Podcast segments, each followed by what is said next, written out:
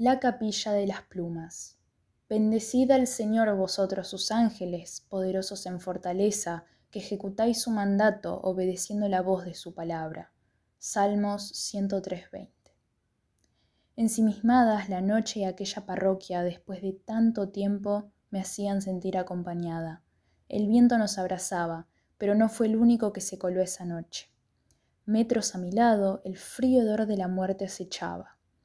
Ella estaba arrodillada, arrancándole las plumas a varios cuervos de los que se oían gritos de dolor. Uniéndolas, consiguió tejerse unas alas grandes, que se cosió detrás, con la misma aguja e hilo. Trepó muy alto y desde el campanario de la iglesia se lanzó mientras esbozaba delicados rezos.